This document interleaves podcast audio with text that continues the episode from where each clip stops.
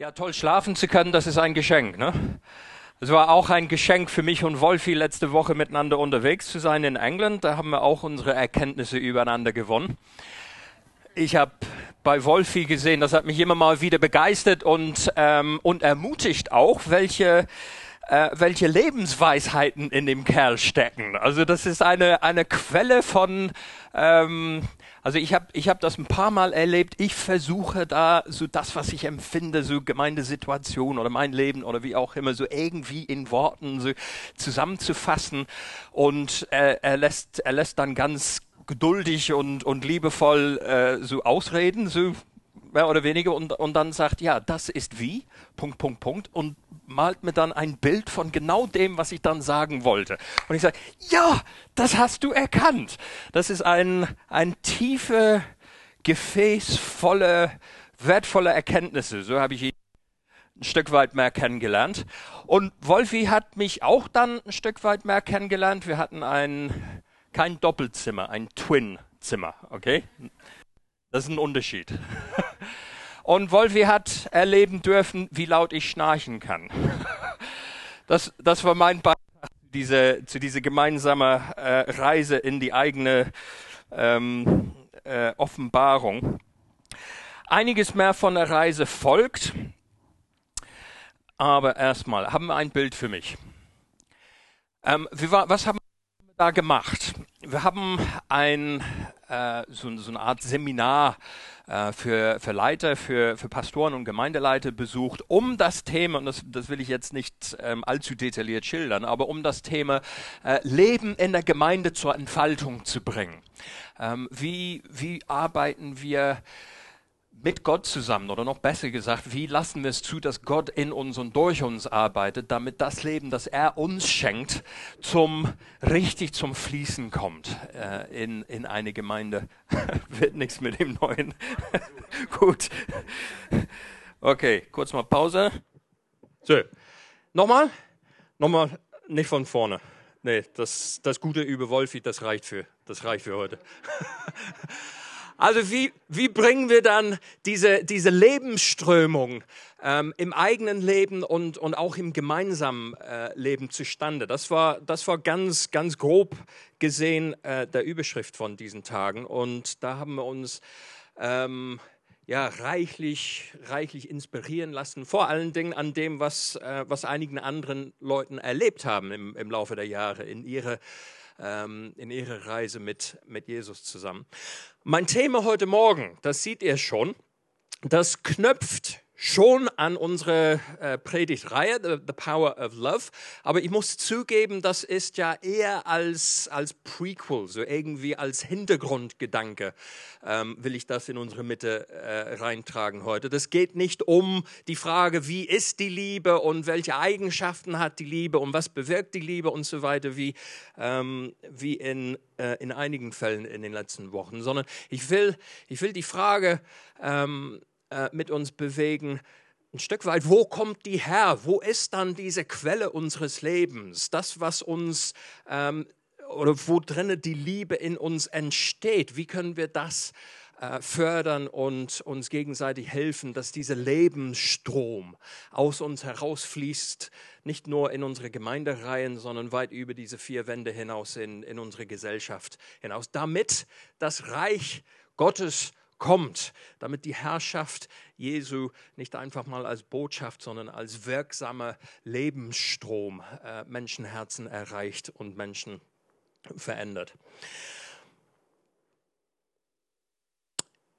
Wir haben, das will ich an der Stelle noch hinzufügen, wir haben ähm, einige neue strukturelle Dinge in der Gemeinde so ganz taufrisch äh, umgesetzt. Ähm, wer im Expresso vor zwei Wochen oder vor eineinhalb Wochen dabei war, hat, äh, hat von, von den neuen Leitungskreisen gehört. Ich will an dieser Stelle deutlich machen, diese, diese neue Leitungsstrukturen, ähm, das ist auch kein Zauberzeugs was wünschen wir uns durch diese neue, diese neue Gruppen, diese neue Strukturen, ist schlicht, dass wir gemeinsam auf einem Weg miteinander gehen, dass Gott ermöglicht, sein Leben, sein Wirken, seine Kraft, all das, was er uns schenkt, dass das besser fließen kann im eigenen Leben sowie in unsere gemeinsame Leben. Also das, ist nicht, das sind nicht einfach organisatorische Eingriffe der Organisationshalbe.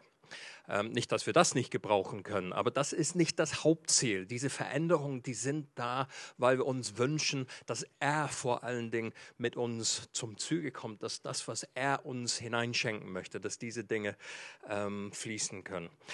Und ja, das ist nicht das Strukturelle, aber diese Lebensquelle, das ist mein Thema für, ähm, für heute. Ich möchte eine Geschichte aufgreifen, äh, das kommt wie bei meiner letzten Predigt, nicht direkt aus dem Johannes, ähm, äh, ersten Johannesbrief, sondern aus dem Evangelium, das er geschrieben hat. Und ich behaupte damit auch ein Stück weit, ähm, das stellt etwas von dem dar, was beim Johannes auch in seinem persönlichen Hintergrund ihn zu seinen Briefe dann später bewegt hat. Also das, was er selber erlebt hat, hat mit Jesus, die Begegnung, die er ähm, selber hatte und die Begegnung, die er auch beobachtet hat. Eine davon wollen wir äh, heute Morgen betrachten. Eine ganz bekannte. Das geht um ähm, eine Begegnung zwischen Jesus und einer Person, die er trifft auf der Reise nach Hause von Jerusalem ähm, im, südlichen, im südlichen Gebiet ähm, auf dem Weg nach Galiläa, nach Hause. Und er begegnet eine Person, die viele Fragen mit sich bringt. Die kann sich eigentlich gar nicht vorstellen, was Jesus ihr sagen möchte. Aber durch diese Fragen hindurch, die absolut berechtigt sind und absolut verständlich sind, durch diese Fragen hindurch gelangt sie an einen Punkt, wo sie vor lauter Begeisterung von diesem Jesus vortrennt in ihre Stadt und letztendlich so viele Leute von dem erzählt, was sie erlebt hat, dass es da eine, eine Mini-Erweckung gibt. Die Leute, die laden Jesus ein, der weilt ein, ein paar Tage bei denen und das wäre eigentlich eins zu viel zu behaupten, dass da eine Gemeindegründung stattgefunden hat. Aber ähm, einige, viele Leute aus der Stadt, die kommen zum Glauben an ihm und, er, und erkennen, ja, dieser Jesus, das ist wahrhaftig der Christus, das ist der Messias. Und diese Frau, die treffen wir äh, in Johannes Kapitel 4 an. Ähm, die Geschichte, die geht im Grunde genommen durch, die, durch ähm, äh, das ganze Kapitel. Also das ist ein bisschen viel, dass wir das lesen. Also ich, ich versuche einiges an Hintergrund zusammenzufassen. Ähm, kurze, äh, kurze bildhafte äh, Hilfestellung an der Stelle. Unten im Süden, wo haben wir das? Ähm, hier ist Jerusalem und die wollen hier nach oben nach Galiläa. Und das ist ja eigentlich für sich kein Problem, bis man weiß, dass das, dass das lilafarbene zwischen, zwischendrin, dass das eine Art No-Go ist für die Juden. Dieses Gebiet Samaria war für aufrichtige Juden ein, ein No-Go. Und je religiöser, desto No-Goer. No und die Frommen, wenn die Frommen von, äh, von Jerusalem nach Galiläa ähm, reisen äh, wollten, die würden hier einmal über, über den Jordan rüber und hatten ein, ein, buchstäblich einen Bogen gemacht um das Lilene von Samaria. Und das hat, das hat seine komplizierte geschichtliche Gründe für, ähm, für die Juden. Wer, wer, sich da ein bisschen schlau machen möchte, genau wo das, äh, woran das liegt und wo das herkommt, ähm, kann die, äh, die beiden Abschnitte da ähm, nachschlagen aus äh, Zweite, Könige, äh, Zweite Könige beziehungsweise aus, ähm, aus Ezra. Ähm, für uns heute Morgen reicht es einfach zu wissen, äh, die Samariter oder Samaritane, wie es nachher in meiner Bibelübersetzung äh, heißt, die hatten eine starke Abneigung gegen den, äh, den Juden. Die fühlten sich, ähm, wie ist das Wort, äh, so abge, abge, abgelehnt. Danke, gar nicht so schwierig. Die fühlen sich geschichtlich abgelehnt, die fühlen sich missverstanden. Die Juden wiederum, die haben gesagt, ja, diese Samariter, das sind ja ähm, halbherzige, so Halbjuden, irgendwie ein vermischtes Volk, die kennen Gott nicht so wirklich, die haben auch nur ein halbes, eine halbe Bibel, ein halbes Alte Testament und ihre, ihre Geschichte zusammen ist ja auch alles anders als rühmlich. Und da war richtig Spannung zwischen den beiden. Ihr kennt die Geschichte von, von dem barmherzigen Samariter, wo Jesus gerade diese Spannung benutzt, um deutlich zu machen, das war nicht der, Levit, äh, äh, der Levite, es war nicht der gute, äh, gute Bürger, sondern es war der, gerade der Samariter, der barmherzig war. Das war für seine, für seine Sprache damals, das war etwa, als, als wenn man behauptet, es gäbe sowas wie ein unhöflicher Engländer oder ein faule Deutsche das ist ein Widerspruch in sich. Oder ein ineffizienter Schweizer. Gibt es ja alles natürlich gar nicht. Ein unhöflicher Engländer ist ein Ding der Unmöglichkeit. Ein fauler Deutscher habe ich auch noch nie kennengelernt. Und ein ineffizienter Schweizer, das ist ähm, jenseits von Gut und Böse, glaube ich. Und ein barmherziger Samariter, das beinhaltet so ein ähnlicher ähnliche Spannungsbogen. Und Jesus der entscheidet sich mitten durch Samariter hindurchzureisen mit, äh, mit seinen Jüngern. Nach einer halben, halben Tag Reise, und da kommen wir langsam zum, äh, zur Sache, trifft er auf diese Person. Und das steht in Kapitel 4, Vers 6. Es war um die Mittagszeit. Müde von der Reise hatte sich Jesus an den Brunnen gesetzt seine Jünger waren in den Ort gegangen, um etwas zu essen zu kaufen.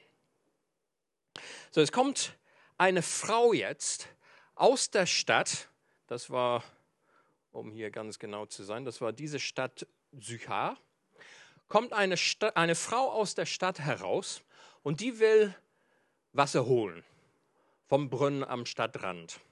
Und da sitzt ein Jude, das ist ein waschechter, voll vollwertige Jude am Brunnen. Und das ist ihr dann sowieso ein bisschen peinlich. Frau trifft auf Mann.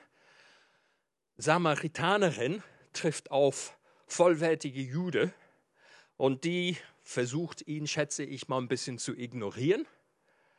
Und er spricht sie an und sagt, kannst du für mich auch Wasser holen?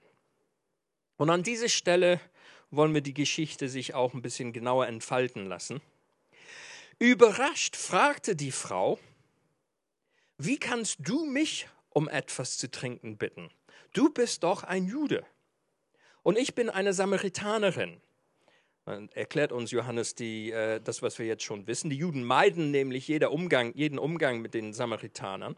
Und Jesus antwortete, wenn du wüsstest, worin die Gabe Gottes besteht und wer es ist, der zu dir sagt, gib mir zu trinken, dann hättest du ihn gebeten und er hätte dir Quellwasser gegeben, lebendiges Wasser. Wir kennen die Geschichte, viele von uns. Es geht weiter. Herr wandte die Frau an.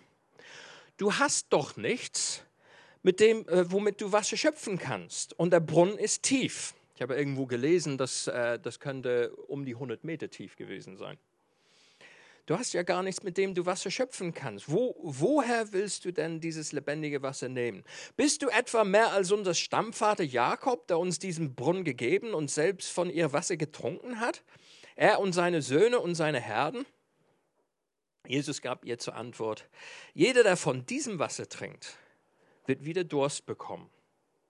Wer aber von dem Wasser trinkt, das ich ihm geben werde, wird niemals mehr durstig sein. Das Wasser, was ich ihm gebe, wird in ihm zu einer Quelle werden, die unaufhörlich fließt bis ins ewige Leben. Die Geschichte geht weiter, aber das reicht uns äh, oder das reicht mir an dieser Stelle ähm, für heute. Nicht, dass die Predigt damit zu Ende ist, nicht, nicht gleich an Kaffee denken. Ich möchte drei einfache Punkte für uns aus dieser Begegnung heraus gewinnen, aber nicht vor dem ich mit uns gebetet habe, denn ich hätte gerne für mich selbst und für uns Hilfe von diesem himmlischen Vater. Also lass, lass uns miteinander kurz um seine Hilfe beten.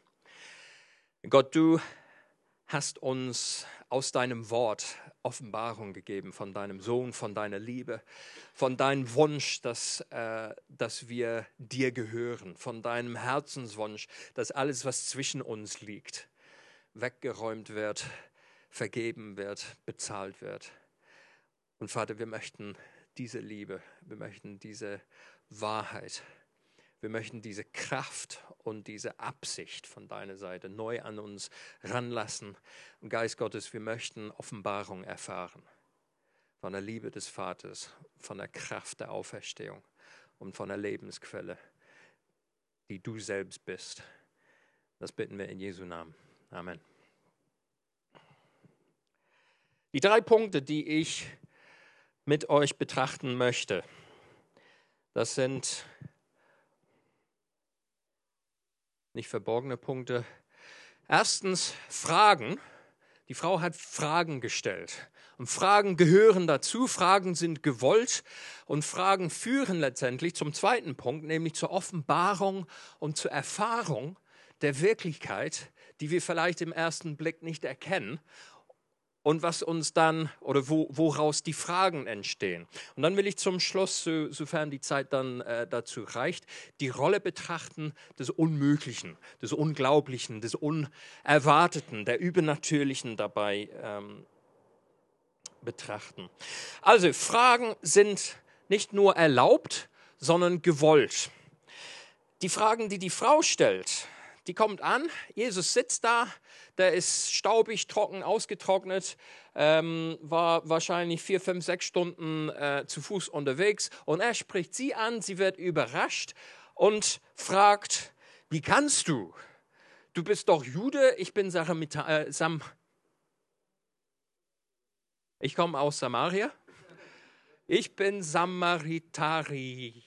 Das ist, das ist wie Vegetarier, aber aber halt aus diesem Gebiet. Also es geht nicht, dass du mich ansprichst. Das ist kulturell daneben, war ihre erste Frage bzw. Anmerkung. Woher willst du? Das war ihre zweite Frage, ganz praktisch. Hätten wir, glaube ich, auch alle, alle gestellt. Er redet von einem Wasser, was er ihr geben möchte.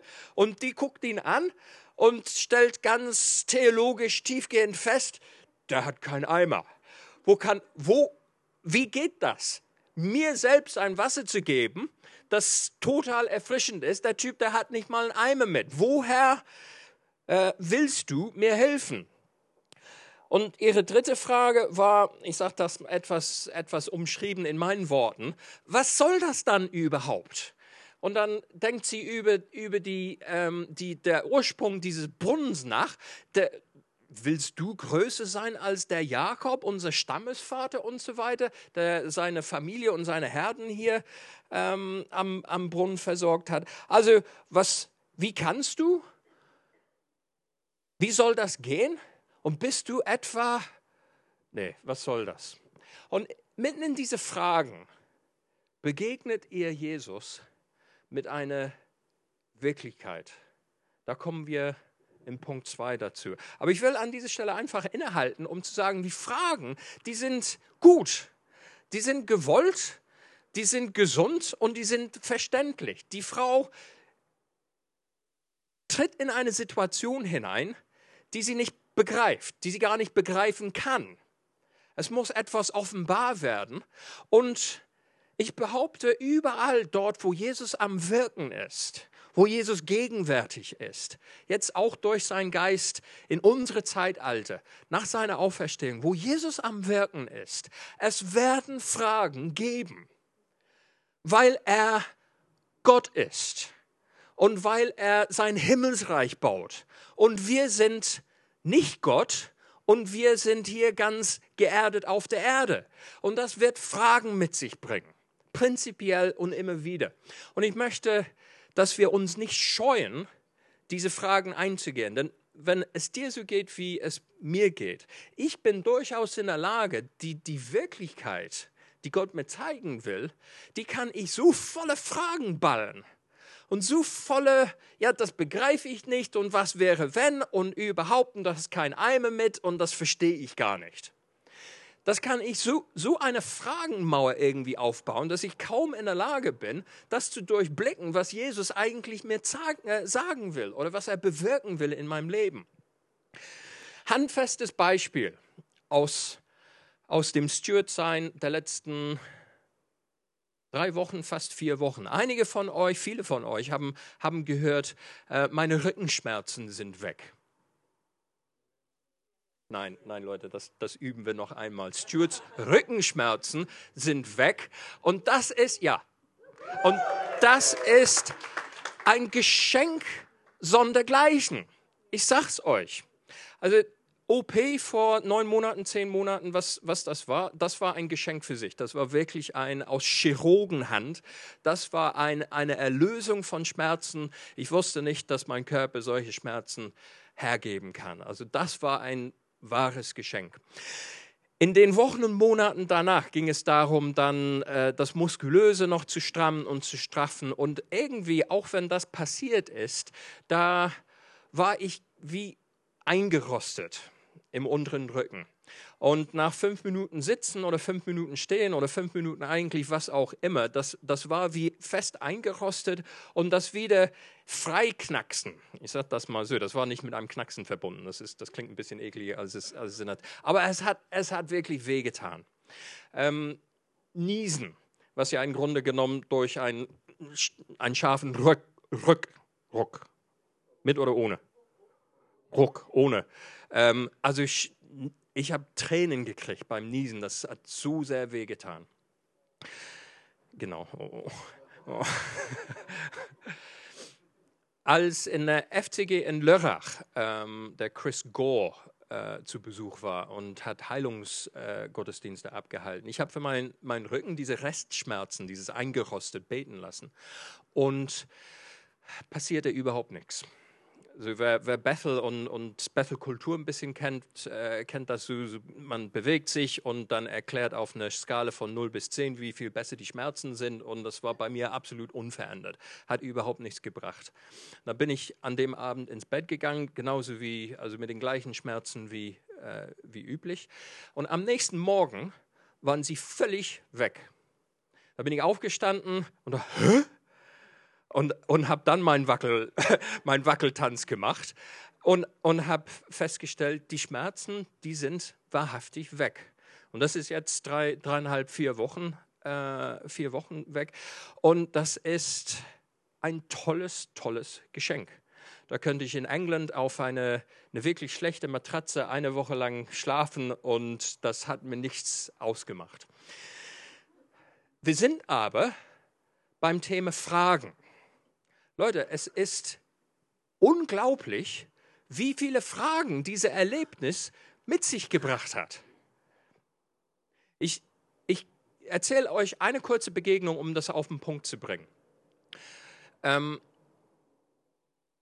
dieser Heilungsgottesdienst fand an einem Dienstagnachmittag statt, wo ich eigentlich hätte beim Arzt sein müssen. Und ich habe tatsächlich einen, einen Arzttermin unüblicherweise völlig vergessen, aufgrund dessen, dass ich in diesem Heilungsgottesdienst war. Ja, und ich Sinn und Zweck der Sache war, ich wollte mir Physiotherapie, so Krankengymnastik ähm, vom, vom Arzt holen, also einen Überweisungsschein, um diese, um diese Rückenschmerzen anzugehen. Also den Termin habe ich völlig vergessen. Ich musste dann also am nächsten Morgen dann äh, mich entschuldigen und noch einen Termin abmachen. So, ich gehe dann zum Arzt hin und er fragt mich, ja, was kann ich, äh, was kann ich für dich tun? Und ich sage, ja, ich wollte eigentlich Physiotherapie ähm, bekommen wegen, wegen meiner Rückenbeschwerden. Ähm, aber ich, ich erzähle Ihnen was und schauen, schauen Sie, was Sie davon halten. Und ich habe Ihnen dann meine Geschichte erzählt. Und er, er nimmt dann die Brille, die Brille ab und, und nimmt sich die Zeit, sich das anzuhören.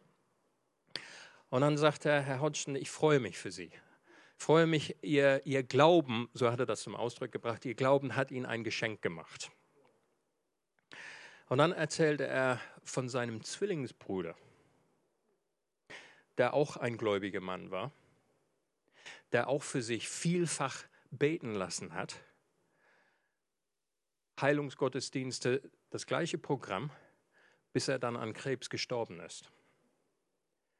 Und dann dachte ich an der Stelle, Gott, was soll das? Ich mit meine, meine berechtigte Freude über meine, meine, Rücken, meine pöbelige Rückenschmerzen. Das waren nicht mal die Hauptschmerzen. Also die, die sind vom Chirurg entfernt worden. Aber diese wertvolle Geschenk von meinem restlichen Rückenschmerzen und jetzt die volle Bewegungsfreiheit. Ich erzähle ihm begeistert davon und, und er sagt mir ohne einen Hauch der Bitterkeit oder irgendwas zwischen den Zeilen, freuen Sie sich an diesem Geschenk. Mein Bruder, was hat er gebetet? Und er hat sein Geschenk nicht bekommen. Und ich ging raus, muss, muss ich echt sagen, mit, mit mehr Fragen und Grummeln äh, Gott gegenüber, als, ähm, als ich reingekommen bin. Aber ich habe mich inzwischen entschieden, und das ganz bewusst, ich habe mich dazu entschieden, diese Fragen, nicht, äh, es nicht zuzulassen, dass sie mir im Wege stehen. Denn ich weiß, Gott hat etwas Übernatürliches an meinem Rücken bewirkt. Ich weiß, dass ich keine Schmerzen mehr habe. Und das bringe ich zu 100 Prozent mit seinem Wirken in Verbindung. Ich verstehe nicht, was er gemacht hat und wieso das von heute auf morgen dann geschehen ist, mitten in der Nacht. Ich verstehe nicht, warum Person XY ihre Rückenschmerzen noch hat oder viel Schlimmeres. Das verstehe ich nicht.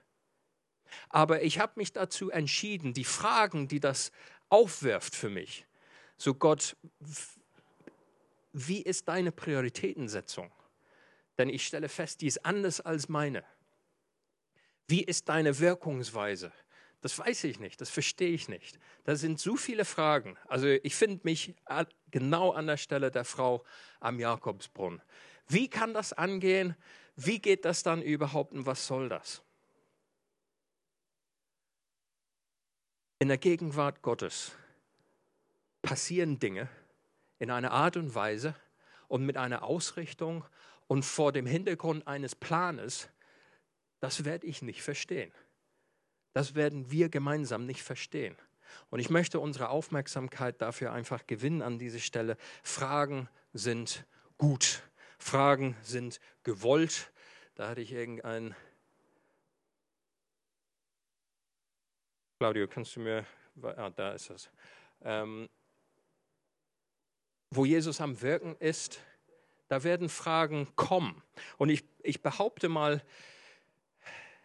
das Schlimme wäre, wenn wir keine solche Fragen haben. Wenn es keine solche Verständnisfragen gibt, dann würde ich behaupten, Jesus ist gar nicht da. Da sitzen wir am Brunnen alleine und sagen, Eimer Wasser schöpfen, wir wissen ganz genau, wie das geht. Leute, ab in die Fragen hinein. Jesus, bitte führe uns dorthin, wo wir die Dinge nicht, nicht verstehen, aber wo du da bist. Das ist mein Gebet. Zweiter Punkt. Aus diesen Fragen heraus Offenbarung und Erfahrung. Wollt ihr mal einen kleinen Einblick in unsere Woche sehen? Wir hatten einen Mietwagen mieten müssen und sparsam, sparsam wie, wie wir sind, ähm, haben wir das billigste, kleinste, pöbeligste bestellt, was es irgendwie auf der Liste gab. Und das war irgendwie ein, ein Hyundai, glaub, minus 10 oder so. Das war, also das war, ich sagte Wolfi im Vorwege, ähm, nicht wundern. Ne? Also wenn, wenn, wir, wenn wir wie die letzten ich weiß nicht, ähm, Frauen auf, auf Einkaufstour oder ähm, uns vorkommen in diesem kleinen Hyundai. Wir kommen an und der Typen hinter, hinter dem Tresen am Mietwagenstation äh, sagt uns, ja, den Hyundai gibt es nicht. Aber dafür, dafür ein Fiat 500. Woohoo! Claudio. Also waren wir plötzlich verwandelt in fast die coolsten Dudes auf der ganzen, auf der ganzen Konferenz.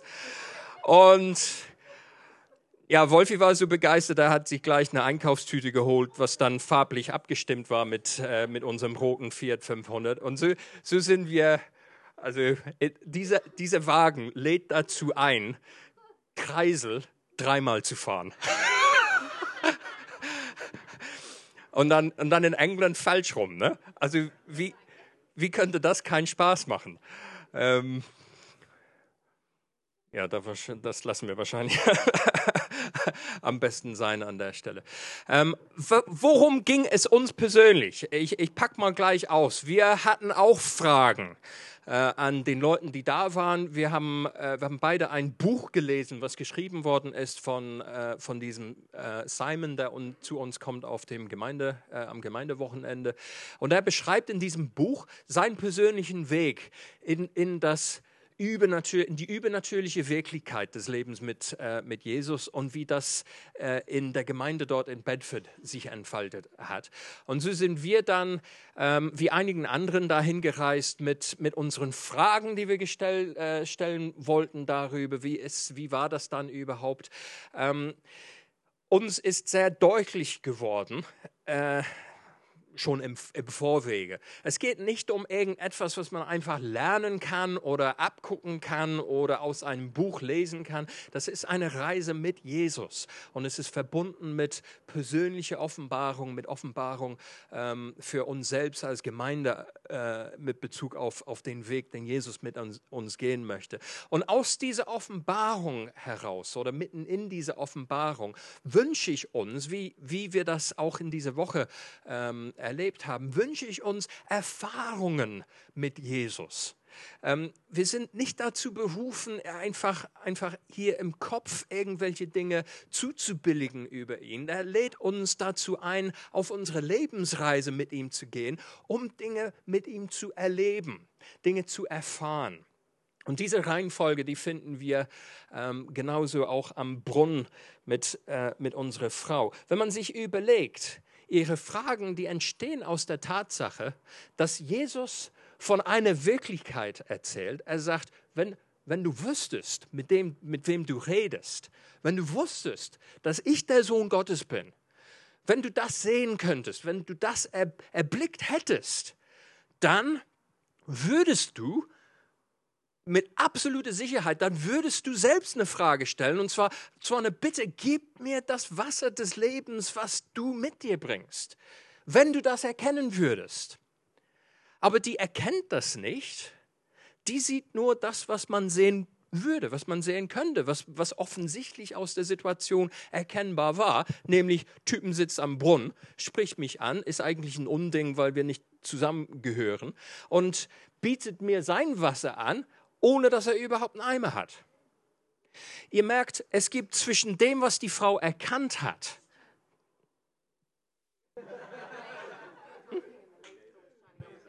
Ach so, sorry, danke schön. Will sie damit spielen? Die, es gibt ein, wie soll ich sagen, das sind zwei Orten, wenn man so will, oder auf jeden Fall zwei, zwei ähm, äh, ja, sagen wir mal, zwei Orten. Es gibt die Wahrnehmung der Frau, was sie sieht, was sie erkennt, was sie erblickt. Und es gibt auf der anderen Seite, es gibt die Wirklichkeit, in der Jesus steht. Er weiß, wer er ist. Er weiß, dass er, dass er der Christus ist. Er weiß, dass, äh, dass er Gottes Sohn ist und dass in ihm die Quelle des Lebens zu finden ist. Und durch ihre Fragen hindurch wird eine Art Brücke gebaut, von ihrem Ort der Wahrnehmung, von dem, was sie wahrnimmt, in die Wirklichkeit hinein. Und letztendlich läuft sie davon und ist so begeistert von dem, was sie entdeckt hat, dass sie das in der Stadt erzählt und die Stadt wird so aufgerührt, die sagen, ja, mit dem müssen wir reden. Und er bleibt zwei Tage und, und viele Leute kommen in der Stadt zum Glauben.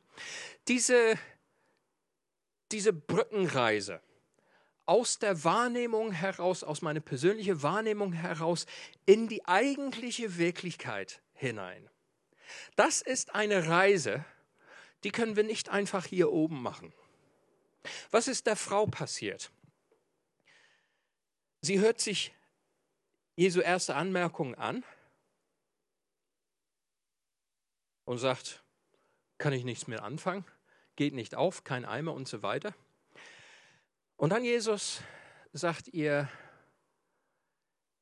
wir würden das, wir, wir Bibelhasen, wir würden sagen, der hat ein Wort der Erkenntnis.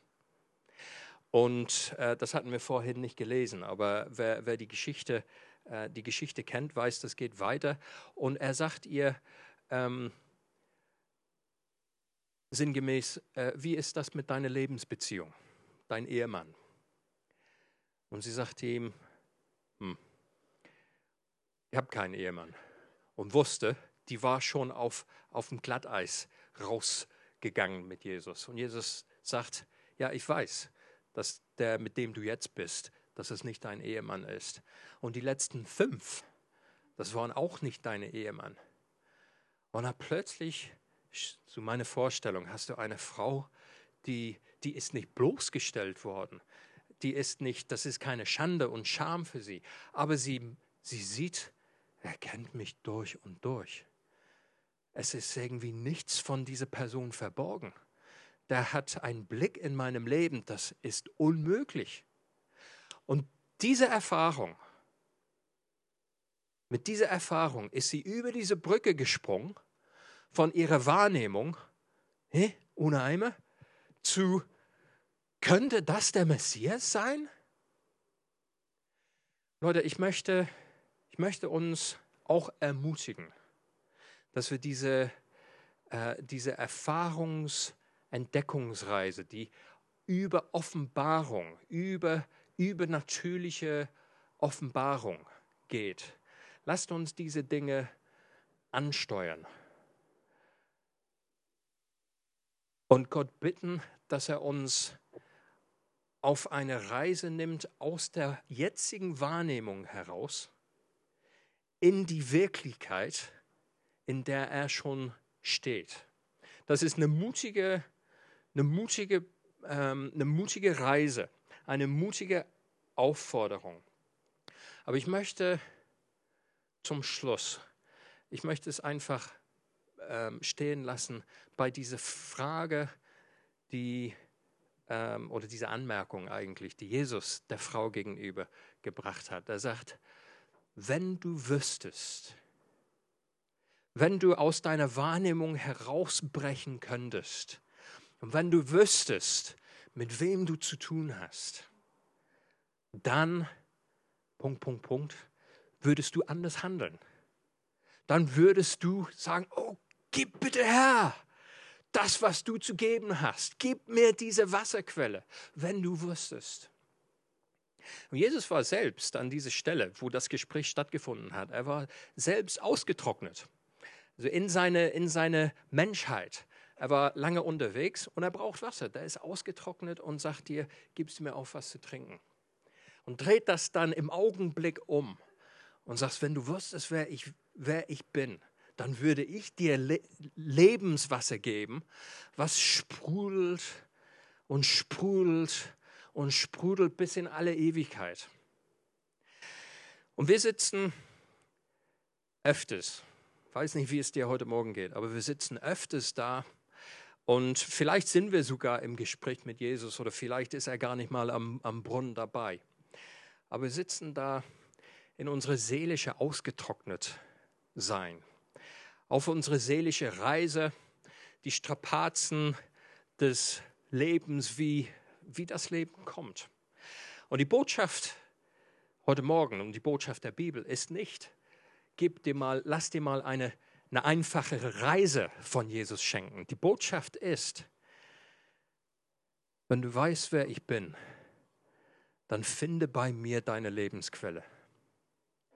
Wenn du wüsstest, wer ich wirklich bin, wenn du den Mut findest, aus deiner Wahrnehmung herauszuwachsen, über die Brücke der Erfahrung, der Offenbarung hineinzugehen in die Wirklichkeit, die ich mit mir mitbringe, dann wirst du feststellen, dann wirst du kennenlernen, eine Lebensquelle bei mir, die unglaublich erfrischend ist, mitten durch alles, was das Leben anzubieten hat. Eine Lebensquelle, die unglaublich sicher ist. Die wird nicht wie bei der Badenhove in Lörrach oder äh, die Versorgung hier in Rien, die wird nicht abgeschaltet, wenn du die Rechnung nicht bezahlst die läuft nicht irgendwann mal aus. Das ist eine Lebensquelle, die ist ständig für dich da. Wenn du wüsstest, sagt Jesus, komm und finde dort deine Erfrischung. Und es ist an diese Lebensquelle, die vielleicht ganz anders ist als das, was du heute mit deiner heutigen Wahrnehmung geblickt hast. Das ist diese Lebensquelle, aus der die Liebe fließt, die eine Kraft hat, diese Welt zu verändern. Ich möchte mit uns von Herzen auf eine Reise gehen in diese Liebe hinein, diese Liebesquelle wirklich entdecken.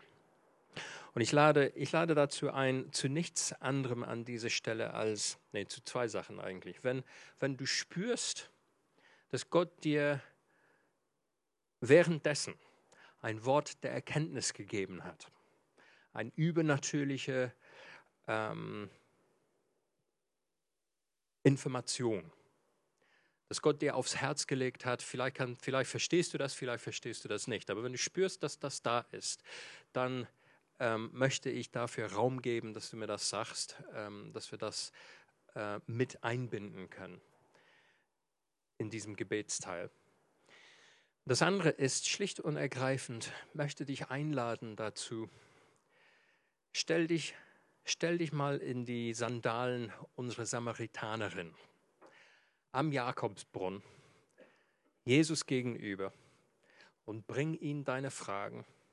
Bring ihm all dem, was nicht aufgeht in deinem Kopf, was dich strapaziert, äh, was, wo eins und eins nicht zwei macht, sondern ein, einfach die Kalkulation geht nicht auf, wo du feststellst, ich habe einen Eimer, aber der nicht. Und er sagt mir, vergiss deinen Eimer, begreife, was ich dir geben will. Stellen wir uns in die Sandalen der Samaritanerin und kommen zu Jesus jetzt, jede für sich, persönlich einfach ins Gespräch. Und sei bereit, seine liebevolle, offenbarende, vielleicht sogar korrigierende Worte zu hören. Das ist nämlich das Knifflige dran wenn ich von meiner Wahrnehmung herausgehe in die Wirklichkeit hinein. Da erkenne ich öfters, erkenne ich, was an meinem Handeln bisher ähm, nicht in seinem Sinne war, was nicht zur Wirklichkeit wirklich passt. Ich dachte, das ist in Ordnung, ich dachte, das geht okay, das, das geht äh, in Ordnung. Aber aus der neuen Perspektive des Offenbarten erkenne ich, nein, das ist schlicht falsch. Jesus hat, hat der Frau nicht irgendwie weggeschickt und gesagt, bring dein, bring dein Leben jetzt in Ordnung, sonst gibt es kein Wasser. Aber der hat, der hat ihr gesagt, so und so und so ist es in deinem Leben. Wieder wie bei der, der Frau, die äh, im, im Ehebruch ihm vorgezerrt wird. Er macht sie auch nicht zur Schnecke, sondern er sagt einfach, ich beurteile dich auch nicht. Und geht in dein Leben hinein und sündige nicht weiter.